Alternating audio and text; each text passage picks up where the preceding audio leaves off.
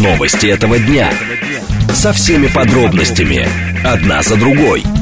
Объективно, кратко, содержательно. Поток. Успеем сказать главное. Программа предназначена для лиц старше 16 лет. 14.06, столица, радиостанция «Говорит Москва». У микрофона Евгения Волгина. Всем добрый день. Программа «Поток». Много темы для вас подготовили. Координаты эфира смски плюс семь девять два пять восемь восемь восемь восемь девять четыре восемь. Телеграмм для ваших сообщений. Говорит МСК Бот. Смотреть можно в YouTube-канале Говорит Москва. Стрим там вот-вот начнется. Телеграм-канал Радио Говорит МСК и наша официальная группа ВКонтакте. Пожалуйста, все для вас. А сейчас давайте с движения в городе начнем.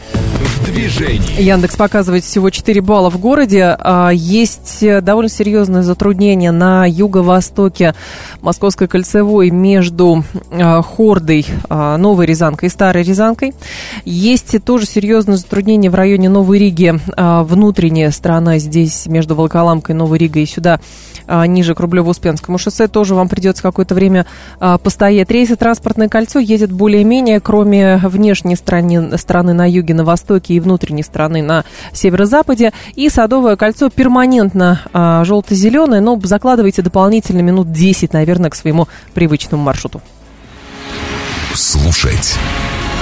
Думать. Знать. Говорит Москва.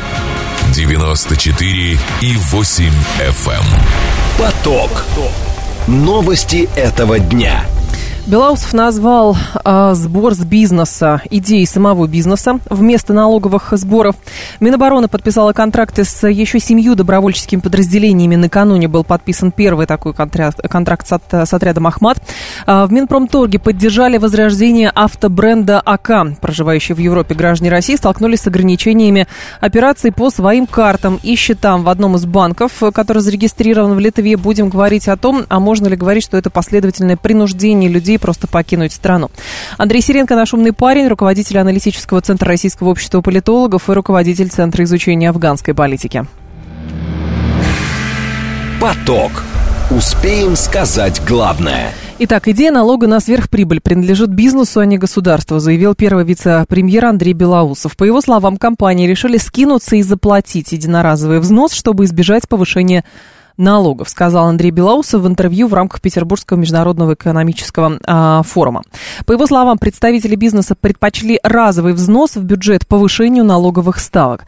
А, я вам открою большую тайну. Идея этого налога, 300 миллиардов рублей, принадлежит бизнесу, а не государству. Бизнесмены умные и информативные. Они понимают, что у них колоссальные сверхдоходы за 2021-2022 год, гигантские просто, больше, чем у бюджета. Они говорят, ребята, чем нам налоги повышать, давайте лучше скинемся и заплатим.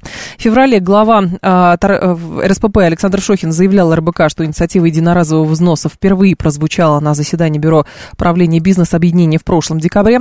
Тогда он называл эту идею нереализуемой и предлагал несколько альтернатив от повышения налога на прибыль на а, 0,5% до выпуска облигаций федерального займа нового типа. Владимир Григорьев с нами, кандидат экономических наук, эксперт в сфере финансов и банковского дела. Владимир Николаевич, здравствуйте. Здравствуйте. Скажите, пожалуйста, а вот эти 300 миллиардов рублей, они эквивалентны, а, например, той сумме, которую можно было бы собрать, если бы все-таки был не сбор, а какие-то налоги новые? М, Можно вы ли это знаете, посчитать? Я, знаете, думаю, что это ну, наверное, посчитать можно, вот только так быстро ответить будет сложно. Я думаю, что здесь дело в другом. Дело в том, что вот э, то, что касается э, вот этой вот э, новой модели взаимодействия с бизнесом, по крайней мере, с крупным, которого сейчас, которую сейчас напомнили, и первый раз, насколько помню, эти сообщения появились в СМИ в феврале этого года, я думаю, что это, в общем-то, апробация э, новых э, э, инструментов наполнения бюджета. И вот этот разовый взнос, э, который э, я, ну, кто-то уже сделал, кто-то делает, кто-то сделает, а, и он, с моей точки зрения, будет носить постоянный характер. Вот, и, скорее всего, он будет формироваться, исходя из потребностей бюджета. Я думаю, что для властей это более а, гибкий инструмент, чем просто повышение налогов, а, потому что он ну, позволяет им действовать, ну, дает им больше свободы маневра в Больше- отношении тех или иных отраслей экономики, тех или иных компаний. Можно ли просчитать 300 миллиардов рублей? Это много, это мало. А почему именно такая сумма? Ну, с учетом, в общем-то, того, что бюджетный дефицит э, уже Ой, а, Владимир год. Николаевич, я прошу вас да? э, зафиксироваться, потому что звук залипает страшным образом. Да, да вот так Сейчас хорошо. Нормально? Да, отлично. Да. Угу. да, но поскольку запланировано был дефицит в размере около трех триллионов рублей на текущий год, ну, вы понимаете, 10% дефицита, это, в общем-то, не так много. Да. Вот. Это не так много. Я думаю, что, в общем-то, речь шла о, ну, рассчитывая в том числе возможность, я думаю, бизнесу, в общем-то, это выплатить. Вы понимаете, эти вещи, они же по о двух концах. Да, заплатить можно, но ведь это же может привести э, к снижению заработных, к снижению прибыли, к снижению заработных плат работников, к повышению э, товаров этих компаний или их услуг э, для потребителей. Поэтому это, в общем-то, такой инструмент, который не имеет одного измерения. Поэтому я uh-huh. думаю, что, скорее всего, э, исходили о э, каких-то срочных достаточно затратах, которые необходимо было компенсировать достаточно быстро, потому что я напомню, что именно январь-февраль были такими тяжелыми месяцами для российского бюджета, когда резко снизились э, экспортные поступления, они снижались уже третий, четвертый квартал. Скорее всего, я думаю, что это было такое достаточно оперативное решение, и поэтому я думаю, что вот эта цифра, она, скорее всего, принималась исходя из обстановки текущей, а не каких-то стратегических э, вещей, мне так кажется. Владимир Николаевич, а может ли это быть все-таки как бы такой сбор не в контексте того, чтобы наполнить бюджет или хотя бы частично восполнить дефицит? Ну, потому что, насколько я понимаю, у Минфина и у Минэконома есть какие-то, может быть, более значимые инструменты. А это что-то из серии, ну, некого неких корпоративных отношений. То есть надо было, чтобы бизнес что-то сделал как бы даже в большей степени политический инструмент какой-то, а не финансовый. Вы знаете, я думаю, что это и другое. Uh-huh. Я думаю, что это и другое. Вот я, честно скажу честно, не думал в том направлении, которое сейчас озвучили, но думаю, что вы правы. А, такая мотивация, безусловно, а, как мне кажется, вот имела место быть и, будет как бы дальше использоваться, но имеет значение сугубо рациональный расчет, что необходимо дополнительный взнос в бюджет. Понимаете, бюджетный дефицит, э, он неизбежен в тех условиях, в которых мы сейчас живем. Понятно, что возможностей его Э, компенсации не так много у властей. Вот. И это одно из направлений, которое будет использоваться, поэтому я и уверен, что вот эти разовые взносы примут постоянный регулярный характер. А, все-таки регулярно, не разовая история. А, Владимир Николаевич, с вашей точки зрения, в нынешний момент какие источники пополнения бюджета есть еще в арсенале у бизнеса и Финблока, что они могут согласовывать?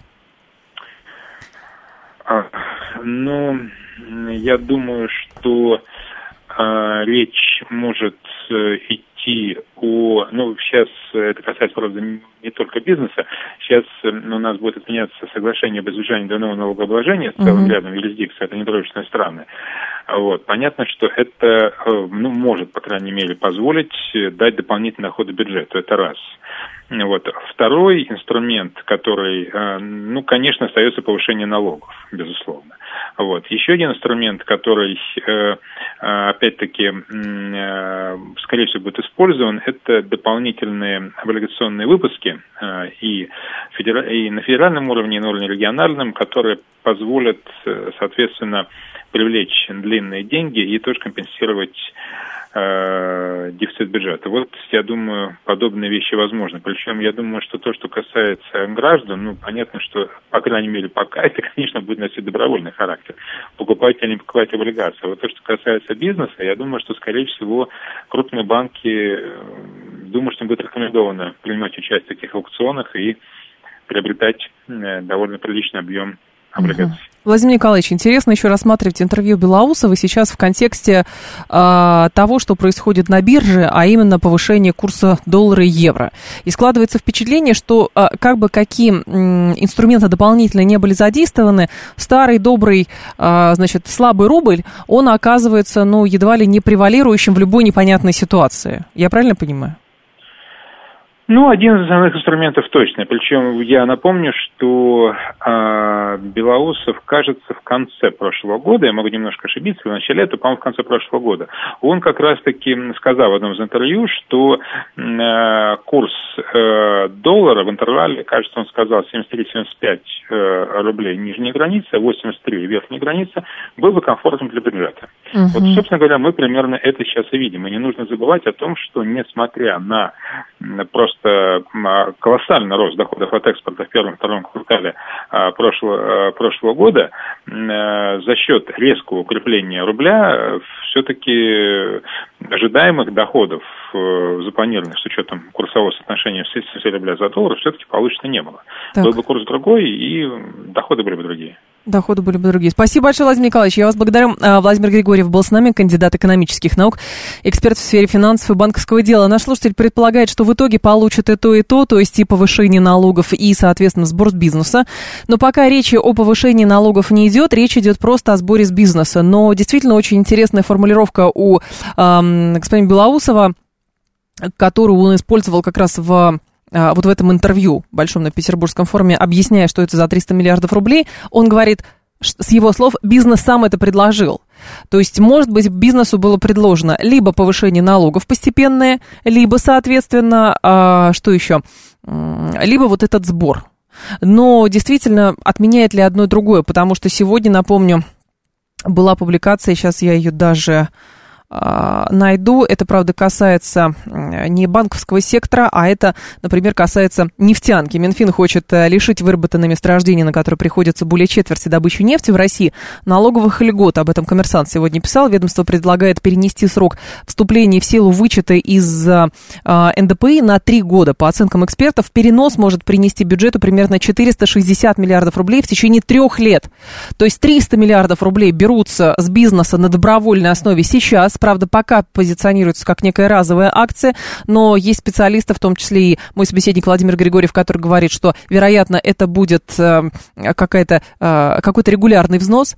И плюс еще параллельно Минфин работает уже с, э, вот, например, с нефтяниками, потому что деньги бюджету нужны, и, соответственно, что сделать? Есть выработанные месторождения, практически выработанные, и вот их можно лишить льготы. Тогда будет 460 миллиардов в течение трех лет.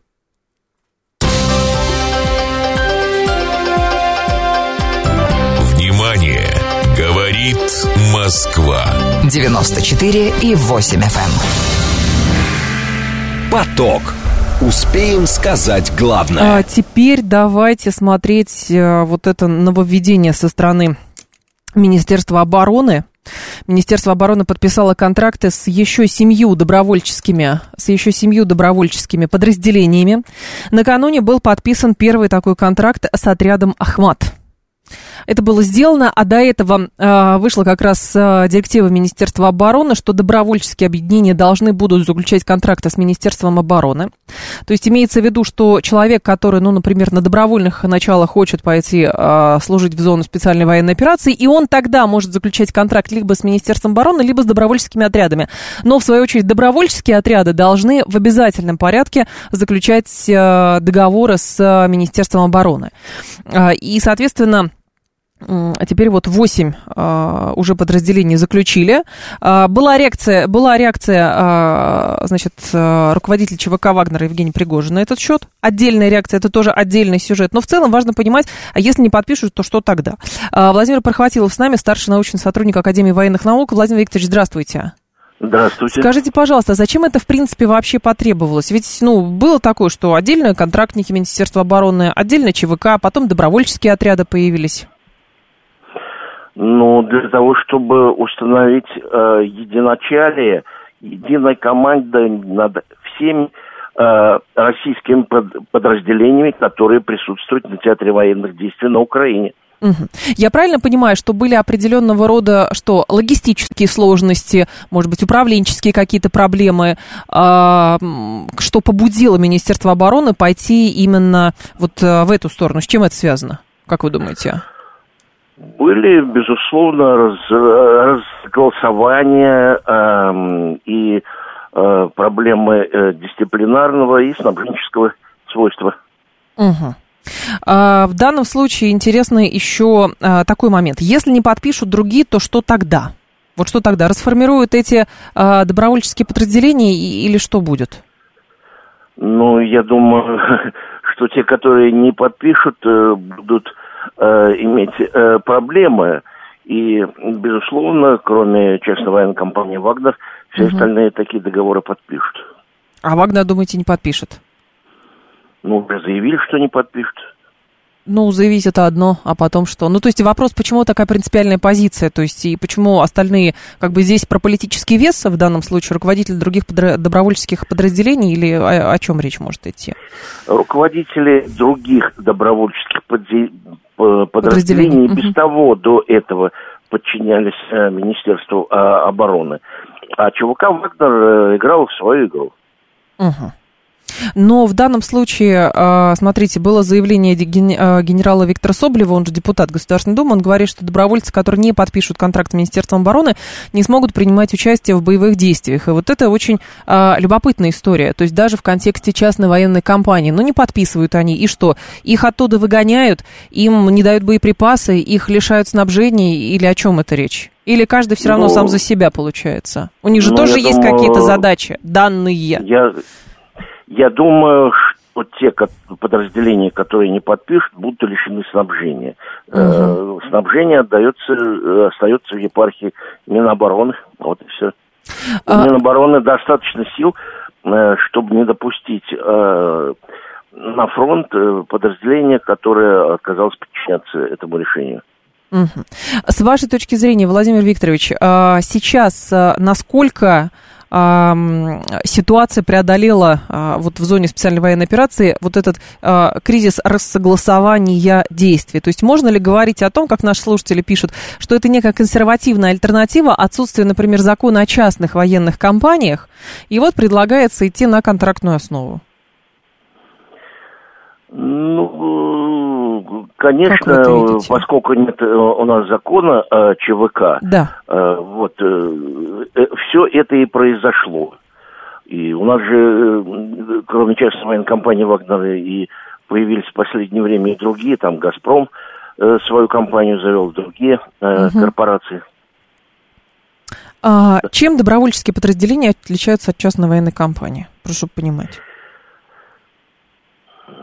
Честно говоря, я э, это не э, возьму юридически э, точно э, э, говорить, но добровольческие подразделения, э, которые образ, образовались, ну так сказать, самотеком, самотеком.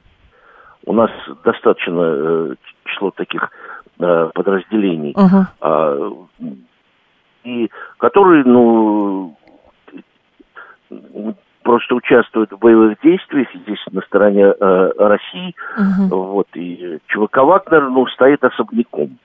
Ну, понятно. Потому что ну, из-за того, что его руководство делает серьезные такие политические заявления. Угу. Добровольческие подразделения тоже иногда разные заявления делают, но в основном, я бы так сказал, снабженческого э, свойства и просто для согласования вот этих разных логистических э, проблем.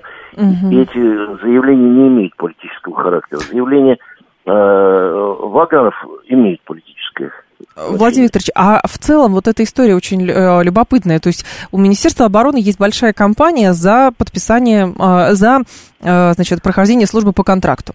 Но при этом есть добровольческие подразделения. И возникает вопрос, люди в добровольцы идут как-то сознательно, чтобы не идти в Министерство обороны, под крыло Министерства обороны, или все-таки это какие-то вещи не пересекающиеся, и вот министерство решило все это унифицировать само?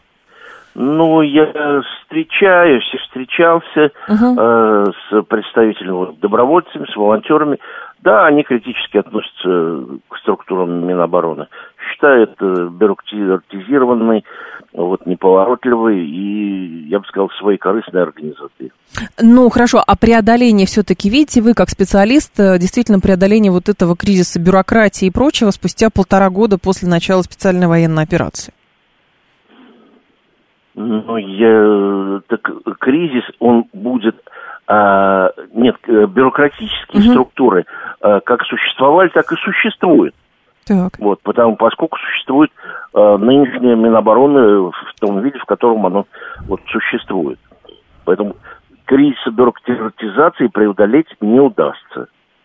Это, этот не удастся. Владимир Викторович, а есть ли в решении Министерства обороны все-таки еще некая политическая составляющая, потому что добровольческие соединения, ну, с точки зрения министерства, может быть, с точки зрения каких-то еще ведомств, а, могут нести в себе, ну, некую, а, что ли, чрезмерную, проявление чрезмерной самостоятельности, может быть, так это можно выразиться? Ну, вообще-то э, во всем мире э, да и за всю историю войн угу. выигрывали те армии, в которых э, младшие и средние командиры э, имели право инициативы, обладали самостоятельностью. Так. Э, германский вермахт во время Второй мировой войны до последнего э, выстрела оставался лучшей ар- армией мира, потому что именно поэтому, что там были грамотные, опытные, инициативные, не боящиеся брать на себя э, инициативу младшие и средние командиры. Ну, также и э, полководцы э, высшего уровня. Понятно. Спасибо большое, Владимир Викторович. Я вас благодарю. Владимир Прохватилов был с нами, старший научный сотрудник Академии военных наук. Ну, так-то на самом деле, да, действительно, почитать любые воспоминания всяких э, военачальников вермахта, там они, в общем, были, э, все битвы выигрывали и вели себя правильно, только они войну проиграли. Вот. И насколько, ну, скажем так, Э, уместно сравнивать. Ну ладно, это мы оставим на как раз э, оценку нашего эксперта, э, эти сравнения. Но здесь действительно речь идет о том, что если не подпишут, например, другие добровольческие соединения, то, соответственно, что дальше? Что тогда? Слушатели справедливо задаются вопросом, Сейчас скажу. Добровольец может добровольно покинуть отряд. Знакомый хочет на время отпуска, видимо, ему придется в этом случае задержаться подольше, говорит Слава. Я думаю, что при подписании контракта, при подписании, вот, даже вступая в добровольческое соединение, там, естественно, есть определенные правила. А не просто захотел пришел, захотел ушел. Нет. А, сейчас все эти добровольческие соединения будут уже, ну, как бы их эм, обязуют подписывать контракты с Министерством обороны, они будут находиться под Министерством обороны и, очевидно, совершенно будут подчиняться той нормативке, которая есть у Министерства обороны. Вот, начиная от снабжения, э, зарплаты и заканчивая отпусками и прочим. Вот. А, поэтому это вопрос уже второй. Но еще раз, 8 а, подписаны. 8 добровольческих подразделений. Э, первым подписал, кстати, э, контракт э, отряд «Ахмат», с Министерством обороны. Вот. Ну и еще какие-то остаются. То есть доподлинно не... Вот у меня нет информации, сколько добровольческих соединений находятся, потому что это действительно э, какие-то небольшие э, подразделения могут быть. Вот. И как они работают, как осуществляется координация с Министерством обороны. Может быть, как раз этим и продиктована необходимость заключить контракты с Министерством обороны, чтобы была, может быть, больше согласованность на театре военных действий. Так это нужно. Кто-то, конечно же, говорит, что а, ужас и кошмар, а, бюрократия будет, теперь там еще меньше снарядов, еще меньше снабжения, но, опять же, а, была история со снарядами, вроде как ее преодолели, эту историю с снарядами. Политический аспект сейчас взаимоотношений Минобороны и ЧВК Вагнера мы не берем.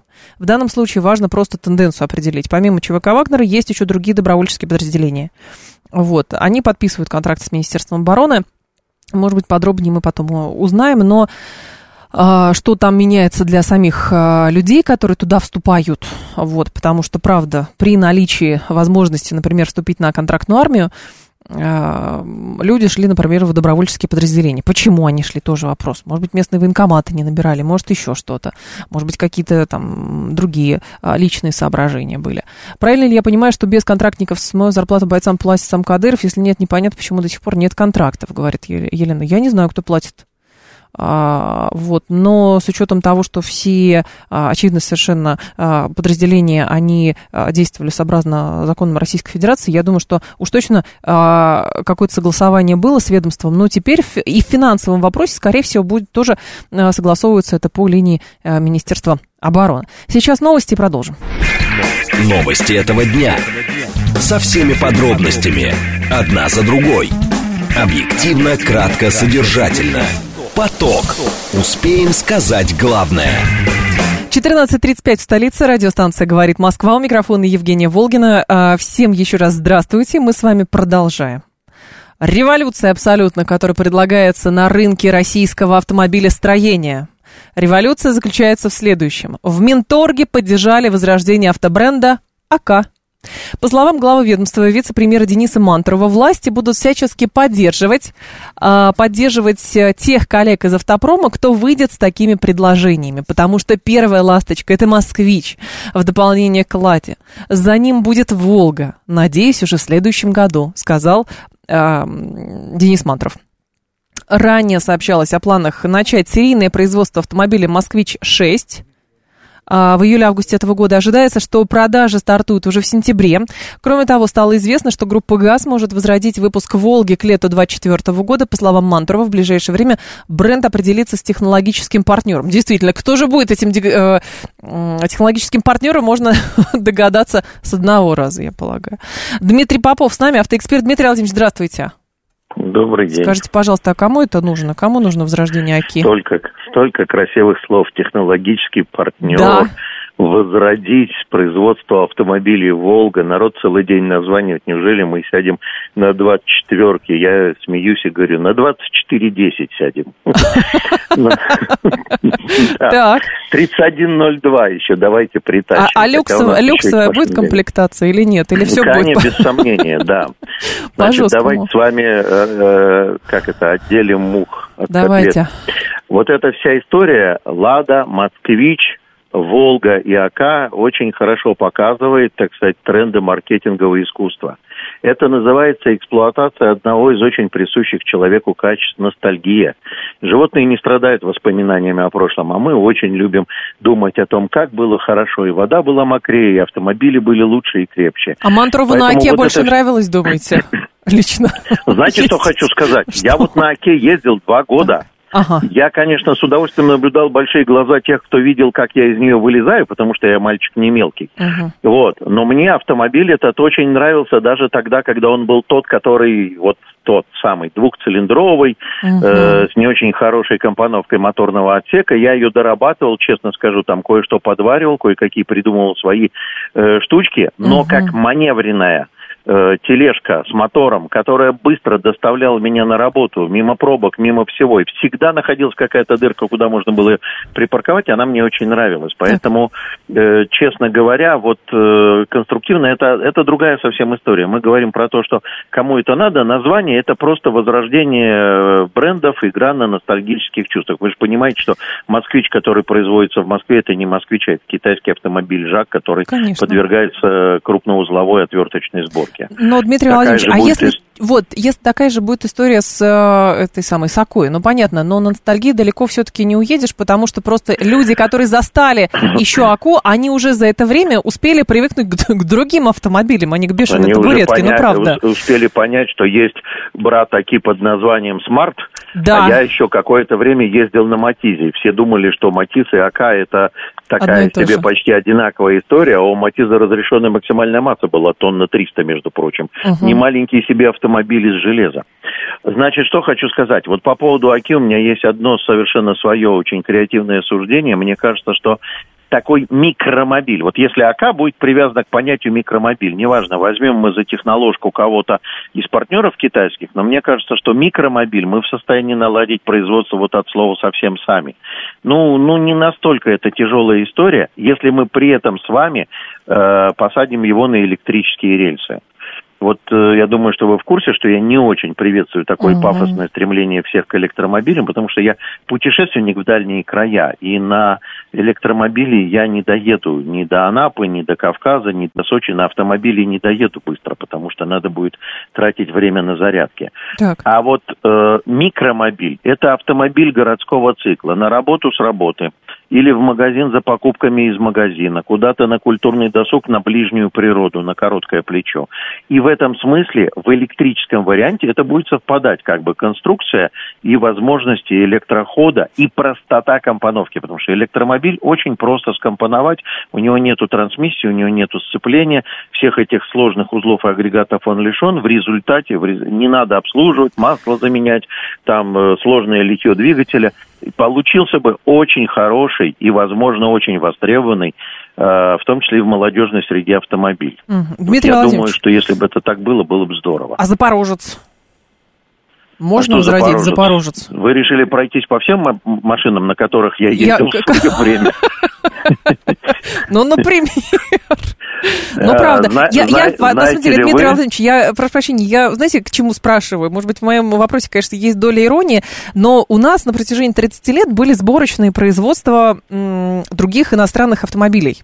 Неправда. Ну, почему? Ну, Toyota была э, же. Корейцы были достаточно, ну, Hyundai локализована на 80% на территории Ленинградской области. Ну, Toyota. Завод автокомпонентов да. и перед уходом моторный завод построили. Тем более, тем Поэтому более, зачем вспоминать было это? Зачем вспоминать было? И, и, Рено, и Рено тоже. Так нет, ну а чего? Это же говорит только о возможности. Мы так все время говорим, вот было крупноузловое. Не все было крупноузловое, во-первых. Угу. А во-вторых, то, что мы этого не делали, но мы заблуждались в партнерских отношениях с ними, понимаете? Это не значит, что мы этого не могли. Мы же раньше это делали. Мы потом просто отбросили эту историю и решили, что пусть хлеб выращивают на юге, а рыбу ловят в Белом море. Потому что если есть кто-то, кто уже сделал автомобиль, зачем мы будем, э, так сказать, повторять его опыт, если есть возможность просто сделать производство на своей территории у этого другого. Вот они ушли, теперь надо свое производство возрождать. Почему нет? Дмитрий Владимирович, а технологический партнер – это Китай основной или кто?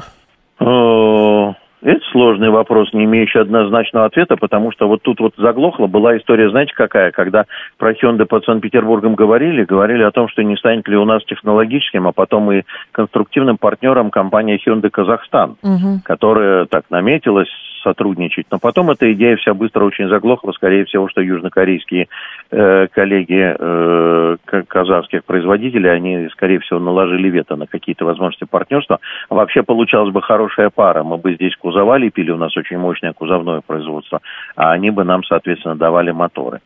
Ну, к сожалению, к сожалению, сейчас из э, технологически продвинутых и таких готовых партнерствовать, кроме Китая, никого нет. А почему так про Китай с предубеждением? Нет, абсолютно не с предубеждением, Дмитрий Владимирович. Я к тому веду, что когда Министерство торговли, промышленности говорит про возрождение, по факту это получается то же самое возрождение, как возродили сейчас «Москвич», просто добавив 300 тысяч рублей э, в этим ну, самым металлическими ну, да. буковками «Москвич». Ну, да. Вот и все. Мантуров немного лукавит, но его задача... Э, Минпромторга, она разбита на две, на два этапа. Этап первый нужно срочно, понимаете? Они же все хором собрали вещи и ушли, двери захлопнули, повесили амбарные замки, и производство автомобилей, которое все время подпитывало и наш рынок, и наши потребности угу. в перевозках, оно резко свернулось. Поэтому первостепенная задача – это сейчас любым способом насытить рынок средствами передвижения, которые достаточно технологичны и так далее, и так далее, и так далее. И в ближнем э, так скажем, горизонте планирования, это, в общем, задача решается вот таким образом. Понятно. А дальше, да. вот посмотрите на Кострому, завод э, этот самый АБСных систем открылся, Посмотрите, в э, Ленинграде, по-моему, там завод автокомпонентов начал работать. Подождите, э, все угу. хорошее требует времени. Отлично. Соберемся с мыслями и начнем потихонечку лепить у себя. Спасибо большое, Дмитрий Владимирович. Я вас благодарю. Спасибо. Дмитрий Попов был с нами, автоэксперт. 7373948, телефон прямого эфира 7373948, по коду 8495. Ну, давайте с вами же на эту тему поговорим. Давайте. А, у Дмитрия Попова есть э, теория, что на самом деле а, пытаются сейчас выехать на ностальгии. Ну, хотя представляется, мне кажется, что многие люди, которые ездили на Оке, они просто уже умерли. Ну, потому что это было давно. Вот. Хотя некоторые помнят действительно Аку, помнят, ездили там. И, вот. и вопрос, в каком виде собираются а, это возрождать. То есть неплохо, если это возрождать собираются, но в каком виде? Если в том же самом кузове, в котором была, в, в котором все помнят эту Аку. Но это выглядит странно, честно говоря. Нет, не все умерли, кто Аку помнит. Роддер, хорошо, я, я очень рад, может быть, даже АК у кого-то стоит сейчас. На самом деле, просто неплохо возродить бренд, но вопрос, а что это будет за агрегат? То есть, будет ли какая-то эволюция кузова, например? То есть, понятно, что Мерседес там практически столетней давности это один Мерседес, а сейчас это современный другой Мерседес. Вот. А Лада какая там была? 21.0 чего-то там, она же какая была в 65-м году, да, она, по-моему, такой же приехала до 2000 года. Вот примерно так. То есть я говорю про динамику развития самого производства или же старые агрегаты в старом виде все это будет продавать. Как это должно выглядеть? Скажите. 7-3... У нас какая-то перекличка тех, кто помнит такой жив. Прекрасно. 7373948, вас послушаю. Здравствуйте. А, здравствуйте, код Москва. Да, пожалуйста. Знаете, на любой автомобиль есть как бы свой покупатель. Наверняка. И ну, Ну, смотрите, вот, допустим, ну, я, в принципе, в состоянии, как бы, купить там хорошую машину. Но, безусловно, я лучше э, куплю э, вас э, там, копейку, да, Жигули, угу. э, за 300 тысяч, нежели Солярис за полтора в кредит. Вот, ну, условно говоря. Так. И на выходе вот э, что мы получаем? Мы получаем, допустим, автолюбителя, ну, человека, да, угу. который купил э, автомобиль э, простой, за приемлемые деньги, без долгов. А, либо мы, и, ну, но оставляем без какого-то корма, так скажем, банковскую систему. Вот. Либо мы имеем машину, ну, ска, ну, назовем ее, так скажем, более современной, хотя глобально это та же самая тележка с колесами. Ну, конечно. Вот. Машина ползунова, так. И человек, который как бы в какой-то степени закабален, да, вместо того, чтобы тратить свои деньги там на, на свое здоровье, на обучение своих детей, да, он э, тратит э, э деньги на то, чтобы там э, какие-то аппетиты банка, да, погасить. Да нет, подождите, он, он платит деньги просто потому, что ему хочется конкретную машину, у него денег не хватает, и чтобы тех же самых детей водить по кружкам. Вот и все. Ничего нет плохого и зазорного в том, что если человек хочет хорошую машину, и ничего нет зазорного в том, что если э, Министерство торговли предлагает возрождение брендов, вот. Но, опять же, в динамике, что это будет за сборочное, что это будет за производство? Что это за АК будет такая? Кто ее будет покупать? Если это будет АК формата э, 83 -го года, ну, коллекционеры, наверное, какие-нибудь по приколу купят. Но если это будет серийное производство, кто это будет покупать? Что это будет? Первый семейный автомобиль АК? Или что это? Действительно можно с чем угодно сравнить. Если это будет Волга, какой это, какая это Волга будет? То есть действительно, когда а, в, значит, самый расцвет завода был, понятно, что люди ездили, была крутая, классная машина, вообще ураган. И говорили, зачем это все а, кануло в лету, нужно а, возрождать. Вот, именно, имею в виду, седаны, может быть, еще что-то делать. То есть сама идея классная, но вопрос, а, чье будет производство – и самое главное, чьи будут технологические решения, и как это будет выглядеть серийно, как это будет. То есть выезжать на ностальгии, что посмотрите, мы возрождаем то, что уже кануло в лету, это классно. Это нужно, естественно. Но вопрос, опять же, вот бизнес-модель, она какая? Именно бизнес-модель. 7373948, телефон прямого эфира. Мне представили спрос на такие автомобили в мегаполисах будет и по нынешним технологиям. Такую малышку можно сделать приятной и комфортной. Это ключевое, Адам. Действительно, прошу прощения, приятный. И была Ока, был Матиз, был Смарт. Из всего вот этого Смарт действительно выглядел как машина премиум-класса правда. Вот. Для города здорово, маленькое совсем и так далее. Могут ли такое сделать Оку? А, может, если оно кануло к, э, в лету, так и к лучшему. Домашними телефонами давайте снова пользоваться. А люди пользуются домашним телефоном. А что такого-то? Своих инженеров нет, будет что-то иностранное, говорит капитан Джон. Если Ока будет э, внешним видом и содержанием похож на Fiat 500 или Мини Купер, то я за такую Оку. О, ну, конечно, как Мини Купер, естественно. И стоить будет она как Мини Купер, например. Давайте еще вас послушаем. Здравствуйте. Алло. Здравствуйте, Павел. Москва. Пожалуйста, Павел. Обой образца 83 -го года, который я отлично помню, на который я тоже ездил, как ни странно, жил, вот, а, она быть в принципе не может. С тех пор э, несколько изменили сертификационные требования. Она угу. была карбюраторная, то есть по экологии мы не пролезаем, по краш-тесту мы тоже не пролезаем. Если все это попытаться привести к современным требованиям, я имею в виду в первую очередь экологические, безопасности да. и тому подобные вещи, то на выходе получится новая машина. Так что надежды на то, что будут выпускать копейку, АКУ, Запорожец или еще что-то в этом духе, ну, скажем так, э, не совсем логичны, просто потому что, ну, невозможно, она при одобрении типа транспортного средства не получится. Понятно. Да, спасибо. Кстати, очень важное замечание, это действительно так. То есть бренд может, как бренд «Москвич». По сути, от самого «Москвича» там шильдик. Вот, а все остальное это китайский агрегат. Вот. Я, наверное, хороший, может быть. Вот. И говорят, что да, вот, и не дешевый, кстати. Но вот, тенденцию важно а, как бы проследить, посмотреть, а что хочет в итоге Минпромторг. То есть это исключительно как бы пиар-стратегия, а давайте вспомним все, что было, Вот, и тогда будет так же. Давайте поп- попробуем повторить. Книжки откроем, посмотрим, э, в музей какой-нибудь зайдем, какие были машины. Вот такие были машины. Давайте скажем, что мы это возрождаем, и будет все так же. А так же уже, видимо, не будет все равно. Но какая-то бизнес-модель, очевидно, совершенно должна быть. У «Волги» у меня были 21-24, хочу такую же новую, чинится молотком, никаких дорогих деталей, да, она просто вечная, если обслуживать иногда. А, плюс от сыплющегося корейца и китайских запчастей. А какая-то КАМАЗ, ее и называют называли пепельница КАМАЗовская. Своих инженеров нет, будут, наверное, иностранные, капитан Джон. Я надеюсь, и свои инженеры будут, было бы хорошо.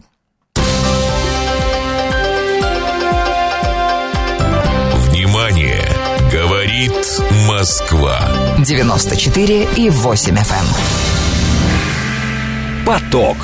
Успеем сказать главное. Проживающие в Европе граждане России столкнулись с ограничениями операций по своим картам и счетам в банке «Револют». Это банк, который зарегистрирован в Литве. Forbes об этом пишет. Причиной стали ужесточение требований кредитной организации к документам, подтверждающим право жить в Европе, и трудности с получением ВНЖ или долгосрочных виз. Представитель э, подтвердил, что банк ужесточил формальные требования к россиянам. По его словам, все обладатели российских и белорусских паспортов, желающие воспользоваться услугами революта, должны предъявить а, продленный ВНЖ или рабочую визу, которая позволяет им оставаться в Евросоюзе еще на 180 дней. Максим Черков с нами, доцент кафедры политической экономии, экономического факультета РУДН. Максим Андреевич, здрасте. Здравствуйте. Скажите, пожалуйста, с вашей точки зрения, можно ли говорить, что это последовательное принуждение людей, которые имеют российское происхождение или даже российский паспорт, покинуть страну, или это что-то другое? Ну, э, там, э, ну, наверное, можно и так сказать, да, но с другой стороны, э, там, в принципе, в Европе осуществляются сейчас последовательные действия по тому, чтобы опять же, последовательно угробить э, европейский банковский бизнес. Вот на самом деле, что происходит. Это вот, э, ну, как бы недружественное действие по отношению к российским гражданам, но это же не новость. На самом деле, до вот, начала спецоперации к россиянам было много дискриминационных действий. То есть, в принципе, в Европе сложилась такая Э, очень такая подчиненная финансовая система, э, ну, скажем так, подчиненная американской, то есть, э, ну, вообще западные, европейские банки, они с опаской брали клиентов из многих стран, просто опасаясь попасть под американские санкции из-за того, что их могут обвинить там в отмывании денег, еще в каких-то uh-huh. вещах. И поэтому, ну, с моей точки зрения, так сказать, это, в принципе, действия, которые направлены, главное, это вот их э, последствия, это ослабление европейской финансовой системы, европейской банковской системы. Ну, а подождите, а какое количество, какое число а, клиентов а, именно из Российской Федерации в этих банках, что если они последовательно всем будут закрывать, например, счета или сли, слишком сильно усложнять жизнь, то ну, система у них явно не обрушится. То есть здесь в данном случае речь идет о некой дискриминационной политике по, как бы, по факту там, происхождения, наличия определенного паспорта. Ну, как-то так это выглядит? Ну да, во-первых, это не если начнется, а уже ограничиваются операции, насколько нам известно. То есть это уже э, началось. И uh-huh. э, опять же, вот э, если говорить о российских клиентах, то это, в принципе, да, можно сказать, что их выдавливают, можно сказать, что это политика по, значит, все-таки тому, чтобы люди, которые находятся сейчас в Европе, в принудительном порядке оформляли ВНЖ, или продляли да. Э, какие-то свои документы. Э, но, вообще говоря, экономически это, конечно, политика самоубийственная для западных банков. То есть это, на самом деле, они борются со своей же вот самой лояльной аудиторией. Потому что те люди, которые держали и держат э, деньги, вот, ну, в частности, вот в Револют банке и в других европейских банках, это, в общем, такие, ну, прозападно настроенные граждане, настроенные граждане, которые в результате этих действий перестанут быть прозападно настроенными. И в этом смысле, мне кажется, это абсолютно нелогично. И, ну, понятно, что финансовая система Европы, она полностью подчиняется американской э, сказать, э, американским регуляторам и так далее, и так далее. То есть, на самом деле, это до парадоксов доходит. Вот еще до начала спецоперации европейские банки, они не открывали, ну, многие из них не открывали или ограничивали э, открытие счетов американским mm-hmm. гражданам, потому что они боялись попасть под санкции в случае, если американцы найдут у своих граждан какие-то там, значит, вот... Левые счета. Э, ну, uh-huh. махинации, так сказать, с налогами или подозрения – Американские банки, американцы сами штрафуют не на очень большие суммы, а европейские банки, они под, попадают под такие штрафы, что там просто на грань банкротства есть шанс попасть из-за буквально нескольких клиентов. Поэтому там ситуация, с моей точки зрения, она гораздо более сложная, чем вот чисто взаимоотношения с российскими вкладчиками. Ну и гораздо более печальная для европейской финансовой системы, потому что она не самостоятельна, она не может сама определять свою политику в отношении граждан любой страны. Но, Максим Андреевич, а как, хорошо, но если э, они в этом отношении не самостоятельны, и американское законодательство, оно, по сути, получается трансграничным, просто потому что если они кого-то в чем-то заподозрят, то, соответственно, их законодательство включает в отношении э, других организаций. Э, возникает вопрос, э, какой-то кризис, э, кризис должен усугубиться, и тогда правила будут меняться все-таки, или нет? Ну, то есть, одно дело, когда речь идет о людях, э, у которых есть э, российский паспорт. Вот пока мы это так видим. Вот. Э, наверное, есть какой-то ограниченный контингент лиц из других стран, которым тоже сложно, потому что они, например, с кем-то связаны. Я не знаю, условно, с правительством Башара Асада. Вот ему тоже сложно открыть счет, скорее всего, в Европейском банке. Очевидно совершенно. То есть это какая-то естественная естественный экономический, экономико-политический процесс, который все равно будет трансформироваться, потому что это в конечном итоге станет неудобно, или как? Ну, э, опять же, вот э, с падением привлекательности из-за санкций западной финансовой инфраструктуры денег, ну, условно говоря, становится намного меньше, и поэтому американцы пытаются э, ну вот, перетянуть, так сказать, одеяло на себя, потому что на всех денег не хватит. Им бы сохранить свои американские банки. Поэтому идут на все возможные меры, ну, для того, чтобы это обеспечить. По поводу mm-hmm. надвигающегося кризиса, он безусловно, наступит. Он будет э, масштабный и, по-моему, вот судя по упорству введения санкций относительно России, относительно других стран, да. по-моему, он на Западе будет хуже, чем 2008 год. Э, это мы уже видим по некоторым европейским банкам. То есть вот тот же самый Credit Suisse, который угу. еле-еле ухитрились продать за 3 там, с небольшим миллиарда долларов, но исходя из этой оценки реальная его стоимость, она отрицательная, она там может быть в минус 30 миллиардов, но это мои личные оценки. Просто тут надо учитывать, во-первых, стоимость, за которую ее продали, во-вторых, э, значит, э, там, по-моему, аннулировали ценных бумаг на 17 миллиардов, там э, э, швейцарский регулятор э, декапитализировал, ну, в общем, дал 10 миллиардов угу. вот, на то, чтобы компенсировать ущерб. Плюс еще им дали вот этой вот материнской структуре, которая купила Credit Suisse, им еще, по-моему, 150 миллиардов дали на поддержание ликвидности. Но это только попользоваться. Нет, это, это не значит, что им безвозмездно дали.